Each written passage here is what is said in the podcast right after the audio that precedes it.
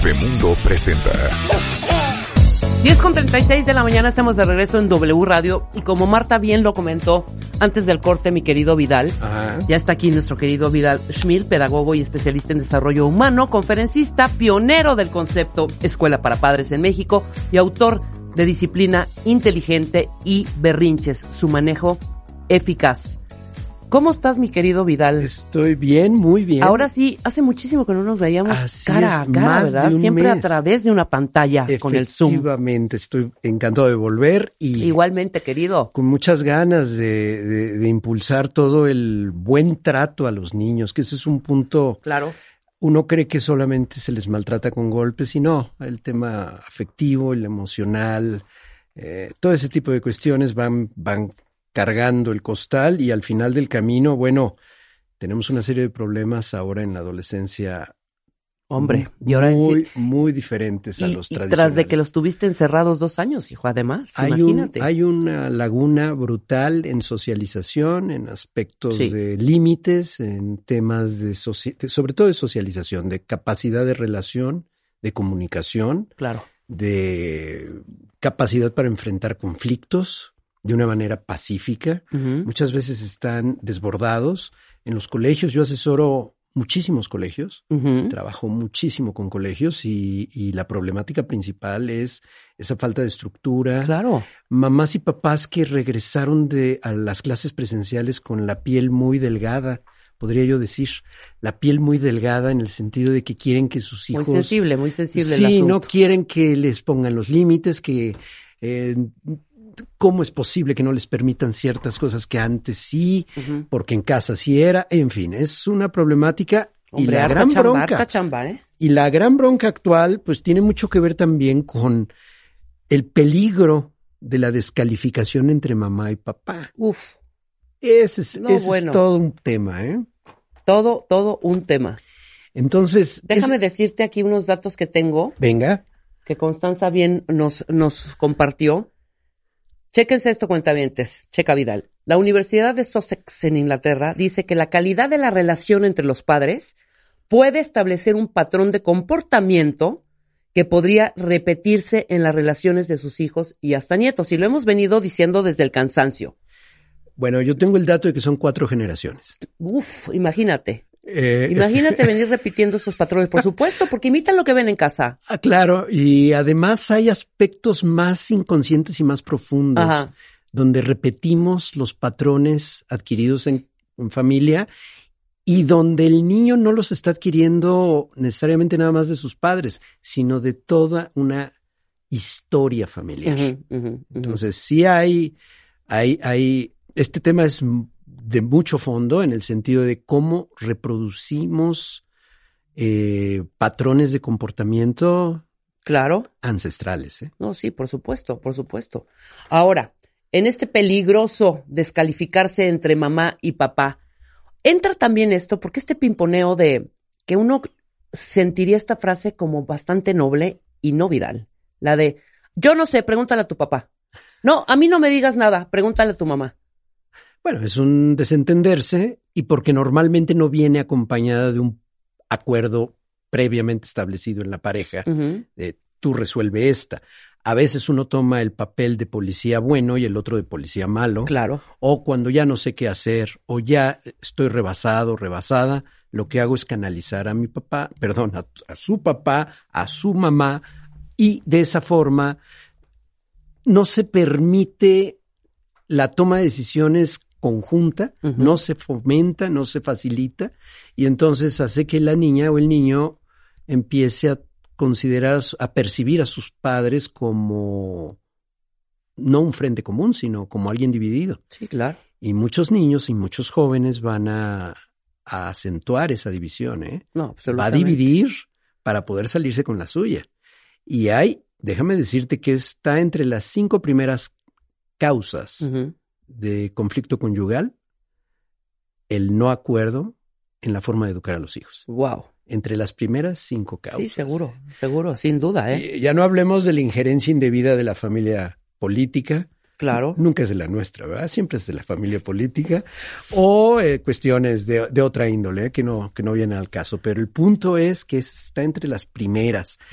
Aquí la- el mensaje inicial y final es, es fundamental que tengas un frente común con tu pareja o con la abuela que te ayude a educar a tus hijos o con la tía, sea como sea tu familia, estructurada como sea, Sí, porque sí, no sí. siempre es papá, mamá con hijos y perro en el jardín. O sea, cualquier tipo de, de estructura familiar, necesitas ponerte de acuerdo en aspectos básicos mínimos. ¿Cómo cuáles? Seguridad. Dame un ejemplo de seguridad. el tiempo y el contacto que establece vía Internet, por ejemplo, un, un niño, un adolescente, cuánto tiempo va a estar frente a pantallas, qué contacto puede tener con gente que no conoce o no conoce, cero contacto con este tipo de personas, eh, aspectos de seguridad de que no ponga información en línea que pueda ser sensible, dónde se ubique, etcétera. Cuestiones de seguridad, salidas a la fiesta, Claro. Permisos, no permisos, todo ese tipo de aspectos de seguridad. No puede ser un papá que sí permite y una mamá que no, porque entonces el niño, insisto, va a dividir el asunto y uno se va a estar descalificando. Ahora, entonces Claro. seguridad es uno, el otro es salud. Sí, sí, sí. En eso no puedes estar en desacuerdo. No, hombre. La forma en que se alimenta, la forma en que hábitos de sueño. Se- en casos de divorcio, es terrible el asunto porque entonces se van de fin de semana a casa del papá o de la mamá, dependiendo de cómo sea la, La dinámica. la dinámica. Y el fin de semana no hay estructura alguna, se alimentan con pura pizza, están viendo tele todo el día. Es padre, está bien. Un, un fin de semana así es necesario para todos. Claro. A lo que voy es cuando no hay estructura alguna en casa de uno de los dos, y entonces normalmente la mamá se convierte en la bruja que pone límites, que exige que haya tarea, que coman a cierta hora, que se acuesten. No, y el reclamo, ¿no? Mi Claro. papá sí me dejó comer tanto, tanto este fin de semana que estuve, con- Así o me dejó dormirme a tal lado, o dejé, me dejó el celular tanto tiempo o la tablet. O las amenazas. Me voy a ir con mi papá Claro, porque, porque él sí es me buena deja. onda. Y ahí te va una Qué peor. peligro. Y su novia también. ¡Wow! No, No, eh, cállate, no, eso ya nos mata. eso Claro, calienta, por ¿no? supuesto, por supuesto. Eso caliente. Sí, sí, Entonces, sí. Es una forma de manejo y de chantaje. Punto. Da- llamémoslo por su nombre. Eso es un chantaje. Absolutamente. Ahora, entonces, seguridad, Salud. salud, desempeño. Ajá. Es decir, que haga las cosas adecuadamente y correctamente. Hizo la tarea que la haga bien, que no sea una porquería sucia, mal hecha a la mitad. Enséñale a tu hijo, y esto es un aspecto fundamental que también en pareja debemos de impulsar, aunque seamos expareja o estando con la abuela, tareas domésticas Claro. que haga bien lo que tiene que hacer, sacar la basura, hacer una cama. La mayoría de los niños o jóvenes actuales de verdad no han aprendido a ser inútiles. Absolutamente. Es una inutilidad Viven en un hotel. Así es, es una inutilidad aprendida, no se saben hacer ni una quesadilla. Sí, sí, sí. O sea, no pueden hacer una cama bien. No nada más extender la, la claro, sábana. claro, pero eso es culpa absolutamente de los padres. Bueno, es que somos serviciales Claro. y serviles con los con los niños y con los jóvenes, hay que hacerles todo, ¿verdad? Entonces, por eso tenemos ahora el síndrome del nido vacío, que antes se iban y sentíamos mucho dolor por la soledad. Y ahora ya no. Ya no, Ahorita se ya. quedan. Vámonos. Ahí están. Ahí y- están metidos. Y a los treinta y tantos años tienes Albertano, ahí lo tienes subido, metido y, y todos los le sirven. ¿Qué edad me preguntan? ¿A qué edad debe de irse? Mira, eso se da espontáneamente, no hay una edad, pero hay un momento en tu vida como joven adulto que necesitas tu espacio Claro. y sentirte capaz y útil. Yo diría que un promedio tope, hablando de México, ¿eh? no de eh, cultura anglosajona, vamos a hablar latina. México, eh, unos 25, 26 años tope. ¿eh? Ya arriba de los 30, 30 y tantos, ya Pero tope, ¿eh? Ahora, tope. Puede haber una circunstancia familiar que amerite que un hijo se quede con su mamá, por ejemplo, está sola, está enferma, alguna cuestión así. Eso está muy bien. El punto es no tener yo no, yo no critico que vivan con sus padres, lo que critico es que tengan un estilo de vida parasitario. Claro. Respecto a sus padres. Que sean parásitos de sus padres a una edad en la que debieran hacer las cosas. Entonces, el desempeño, el cómo hacen las cosas, también es un punto común. Seguridad, salud, desempeño, y un cuarto punto, estamos hablando su preparación para la vida adulta. Preparación para la vida adulta. Hablo de escuela, de estudios, hablo de capacidad para resolver problemas. Eh, si ya es un joven que dice, ya tengo 18, ya soy mayor de edad, está bueno, entonces te vas a pagar tu celular, eh, conoces un contrato, eh, le das un auto, bueno, le, das mantenimiento, pagas tú la gasolina.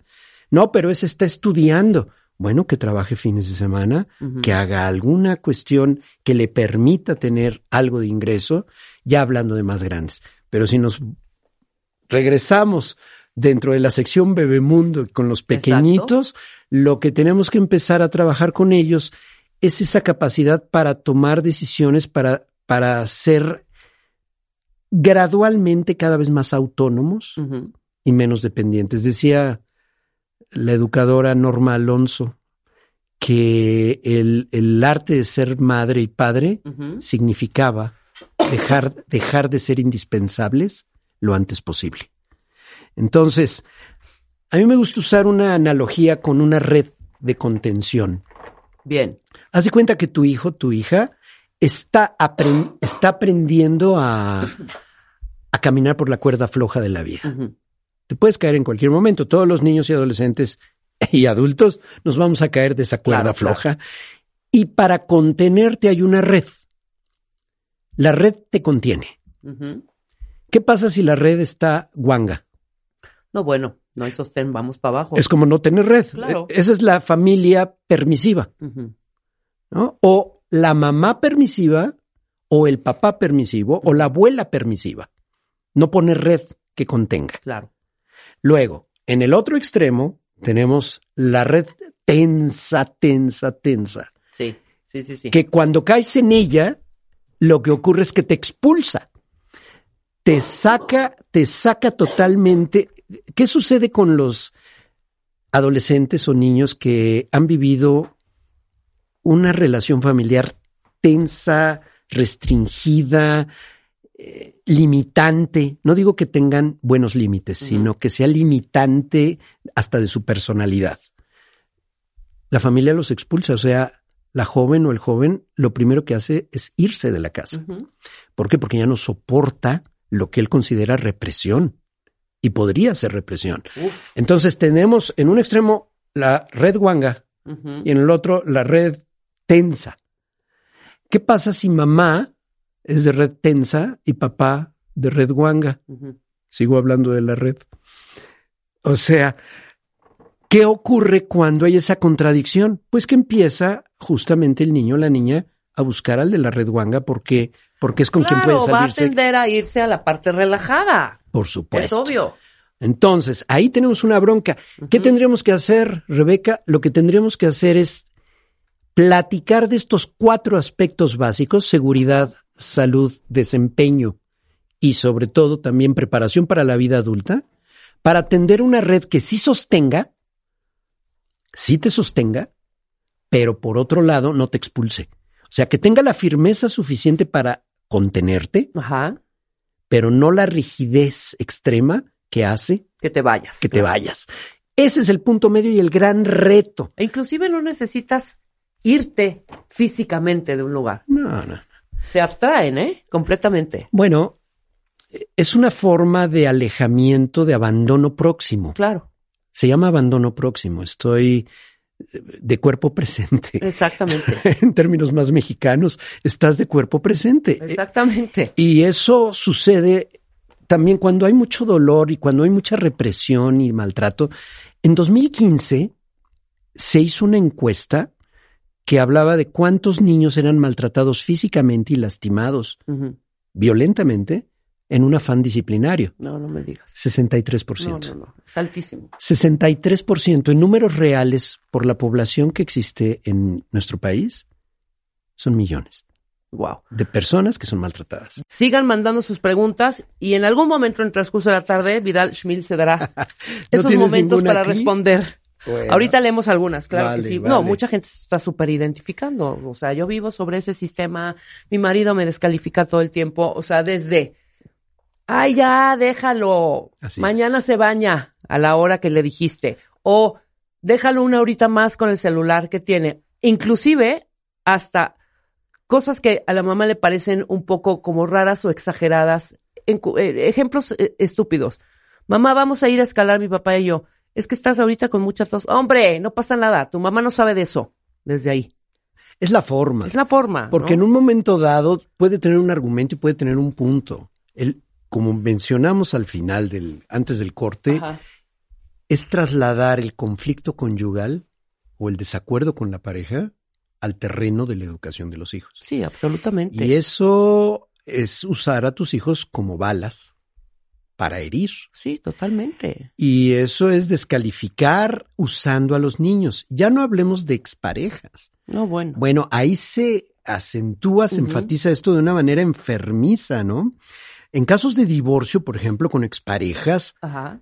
que no sean colaboradoras, que no puedas hablar con ellas, porque puede haber exparejas con las que te puedas poner de acuerdo. Es más, he sabido de casos donde después de divorciados se comunican mejor respecto a cómo educar a los hijos. Sí, ¿eh? algunos sí. En algunos casos, pero son excepciones. La Exacto. mayoría andamos de la greña. no, y estás no metido más bien en el pleito que tienes con el exmarido Así es. para poder, como tú dijiste, son balas. Entonces, si no se puede hablar y negociar, si no hay acuerdo posible, vamos a poner el peor escenario, tú estableces las reglas de tu casa y te apegas a ellas.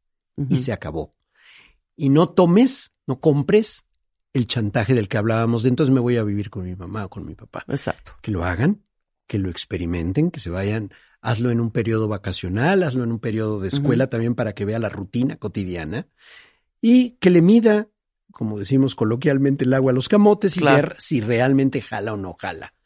De verdad, eh, tus hijos tienen que estar de acuerdo con tus planteamientos y si no lo están puede ser un proceso transitorio, pero si tú tienes una estructura donde no hay maltrato, donde se hace lo que se debe de hacer en función de cómo opera la casa y cómo opera tu casa, con eso es suficiente.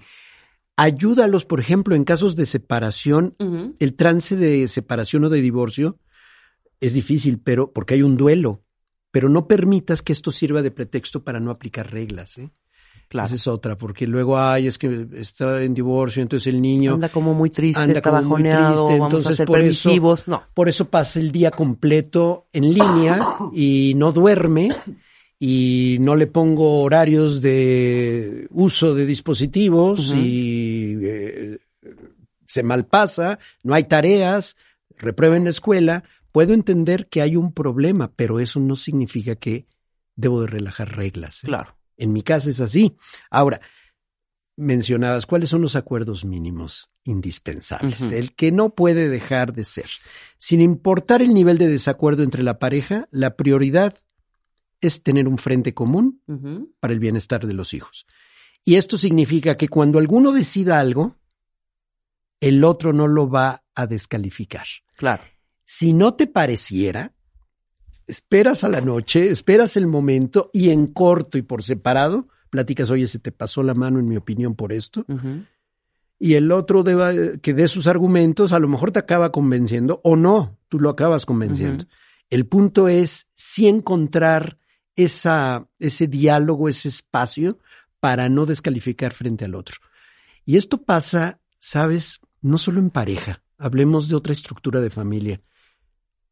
Tú no quieres que el niño coma de cierta manera o ciertos Alimentos. alimentos y resulta que la abuela, pues subrepticiamente le da y se lo permite. Mira, cuando va a casa de la abuela y esos, esos momentos de relax son válidos. Ok. Y creo que los abuelos se han ganado el derecho de, de alguna Y manera. Es su papel, es consentir y- ser su amorosos con sus nietos. Siempre y cuando haya un límite de no desacreditar Claro. a los papás.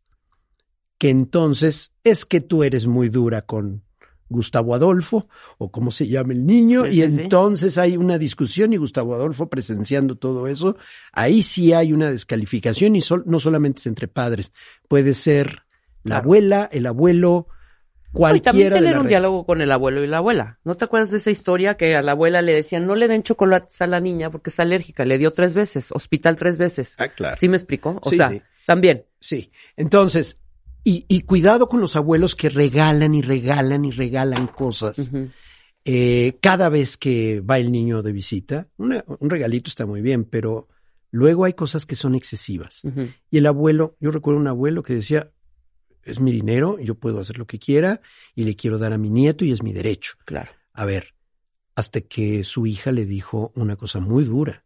Le dijo, a ver, papá, ¿no te da temor que Rodrigo, mi hijo, tu nieto, venga con tanto entusiasmo para ver qué le vas a regalar Claro. y no para verte a ti? Qué fuerte. Claro. Bueno, no se hablaron en cuatro meses. La corrió, le dijo que era una malagradecida, en fin. Cuatro meses después, cuando regresó Rodrigo a casa del abuelo, el abuelo se moderó. No te estoy diciendo que dejó de darle cosas, Pero fue, Pero moderó, funcionó, claro, ¿eh? funcionó. funcionó. Esto es un punto importante. Un frente común hará que tus hijos, y en particular adolescentes, podemos hablar a, a todos los que tienen hijos pequeños que nos están escuchando, no, no se confíen tanto. La adolescencia llega realmente pronto. Rápido. Rápido. Exacto. Entonces vamos preparando el terreno. Hay que comprender que dividir no es una estrategia que les funcione. O sea, que ellos comprendan que dividir a los papás no es una estrategia que les va a funcionar. De verdad, aplanen cualquier desacuerdo en privado. Y si de plano la persona está en una postura oposicionista, hablo de la expareja o la otra persona, de sabotaje, Sí, sí, sí. de, tu- de ti y usando a los niños, entonces simplemente limítate a manejarlo en tu casa de esa manera. Claro. No puedes hacer más. Por algo te divorciaste en un momento dado y esta puede ser una de las causas principales por las que haya ocurrido. ¿eh? No, sí, sin duda, sin duda. Sí, no lo has dicho muy bien. E inclusive si no están separados. O sea, primero arreglen sus broncas, hijo. ¿No? ¿Sabes? O sea, no sé ahí cómo es si primero el huevo o la gallina. Sobre la marcha. Eh, eh, son ambas, son ambas. No es que primero tengamos que tener armonía conyugal para entonces, con los acuerdos básicos que estoy planteando, es tú y yo podemos estar en medio de una discusión que a lo mejor nos lleva a una decisión tajante de divorcio o Sí, una cuestión claro, así. por supuesto. Vamos a poner a los niños por separado. Julia Borboya, que es la especialista en este tema de, de- del divorcio y la divorcitis, de esa amenaza, Sí, sí, ese sí. péndulo constante donde probablemente ya vaya a ocurrir el divorcio, pero no ocurre y se prolonga excesivamente. Bueno, ahí el punto fundamental es que tú puedas sacar a los niños para que ellos no asuman erróneamente que son los causantes de la separación. Claro. Fíjate que cuando tú te peleas con tu pareja por X o Z, por un permiso, no permiso, por tomar chocolate o no, el problema llega a ser que los niños interpretan que los pleitos que están teniendo son ustedes como pareja son causados por él, o son causados por ella. Claro. Y cuando se toma la se, se toma la decisión de divorcio dicen Es "Fue mi culpa". es mi culpa. Sí, sí, sí. Ese es el primer error garrafal que podemos cometer, no sacarlos de esa, de esa discusión. Y si tú estás usando a tus hijos para ponerle en la torre al otro o a la otra, el niño lo va a interpretar como que él es el causante. Por supuesto. Ay, no más, para que le midamos. ¿eh? Sí, claro. Y esto, como indica el estudio de la Universidad de Sussex y muchos otros, va generación Tras tras generación. Claro. tras El que no repara, repite. Así es. Entonces, eh, muchas veces nuestro futuro no es más que una repetición del pasado. Y esa pseudo libertad de elección es una fantasía, ¿eh? en la medida que estamos marcados por esto. Entonces, sí son como eslabones de una cadena y tal vez tú que me estás escuchando seas la persona con la conciencia suficiente para romper ese eslabón y decir, me tengo que trabajar en esta zona, de qué manera me ha afectado a mí lo que me pasó. Yo creo que sí, efectivamente, ser mamá o ser papá es un magnífico pretexto, vamos a decir esa palabra, sería justificación para intentar ser mejor persona. ¿eh? Wow. Eh, ¿En qué sentido? En el sentido de escarbar. ¿Qué me pasa? ¿Qué me ocurre? qué frustración estoy tratando de cubrir o de satisfacer a través de mis hijos. Todo esto lo vamos a hablar en, en el Bebemundo Master. Bebe, ¿eh? Claro, el Master Bebemundo, que ya es. a final de este mes, ¿no? Así es, es el último domingo el último domingo de noviembre. Así para que es. todavía hay, hay tickets disponibles, pero pues apúrense porque casi casi estamos a nada de sold out. Bueno, yo voy a hablar justamente sobre cómo evitar los extremos en la educación. Cómo evitar el extremo, por un lado, de ser sobreprotector Claro. y en el otro, de ser un sargento eh, Sí, sí, sí. que no da pie Militar. a nada. Ajá. Y cómo podemos equilibrar todos los factores de empatía, de, de cubrir las necesidades emocionales de los hijos, pero a la vez exigirles. Claro. Porque luego tú crees que amar a tus hijos es no exigirles nada. Y ese es un error terrible. O eres tan exigente, pero no respondes a sus necesidades emocionales. Vamos a hablar de eso. y gran mucho tema, más. gran tema. El último domingo de noviembre, Así es. métanse a bebemundo.com y consigan ya sus boletos, no se pueden perder a Vidal y bueno, a una infinidad de expertos que estarán dando conferencias durante todo el día. Explica brevemente qué es, qué es Escuela para Padres, Claro. Dónde los pueden contactar, ya dijimos las redes, ya dimos teléfonos, Eh, explica cómo funciona. Es escuelaparapadres.com. Haz de cuenta que es el Netflix del parenting. Ajá. Bien. Así va. Es decir, la gente se inscribe, se inscribe a, paga una membresía o digamos una, una cuota mensual automáticamente con cargo a tarjeta y tiene acceso a más de seis cursos. Y cuando te digo cursos es que tienen una secuencia, todo está en video Sí, sí, sí. y a una biblioteca de más de 100 videos que se llama Family Keynotes. Wow. Entonces, ¿de qué tema quieres investigar? Desde pequeñitos hasta grandes, adolescencias. Hay un curso sobre adolescencia, el de disciplina inteligente.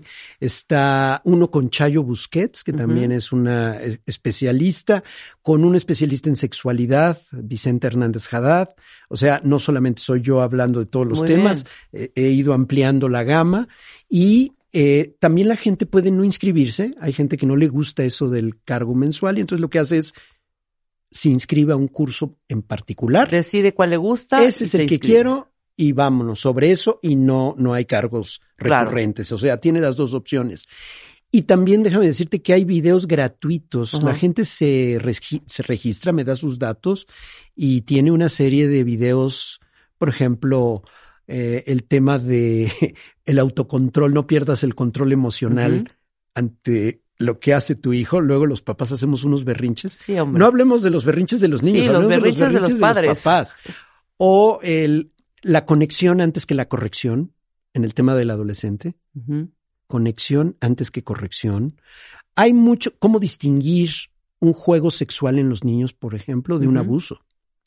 Entonces, todo No, bueno. y todo eso es gratis, no les está costando. Además. Escuelaparapadres.com. En redes sociales es Escuela para Padres de Vidal Schmil, Escuela para Padres Vidal Schmil en Instagram, que confieso, Instagram tengo que usarlo un poco más. Pues y de muévela, mejor mueve tus manera. redes, mueve tus redes, Vidal. Y, y Twitter. Eh, Entonces es escuela-padres, pero escuelaparapadres.com es la opción.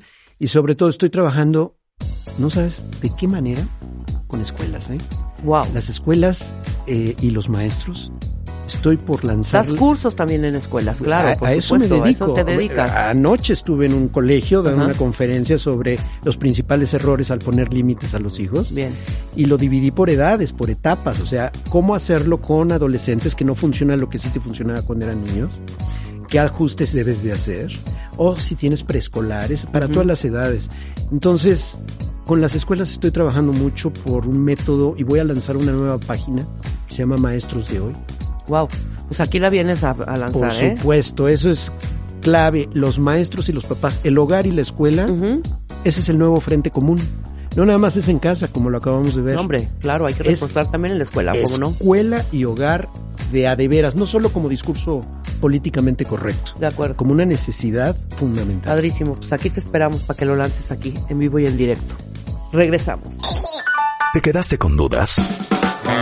Entra a bebemundo.com y aprende más de nuestros especialistas.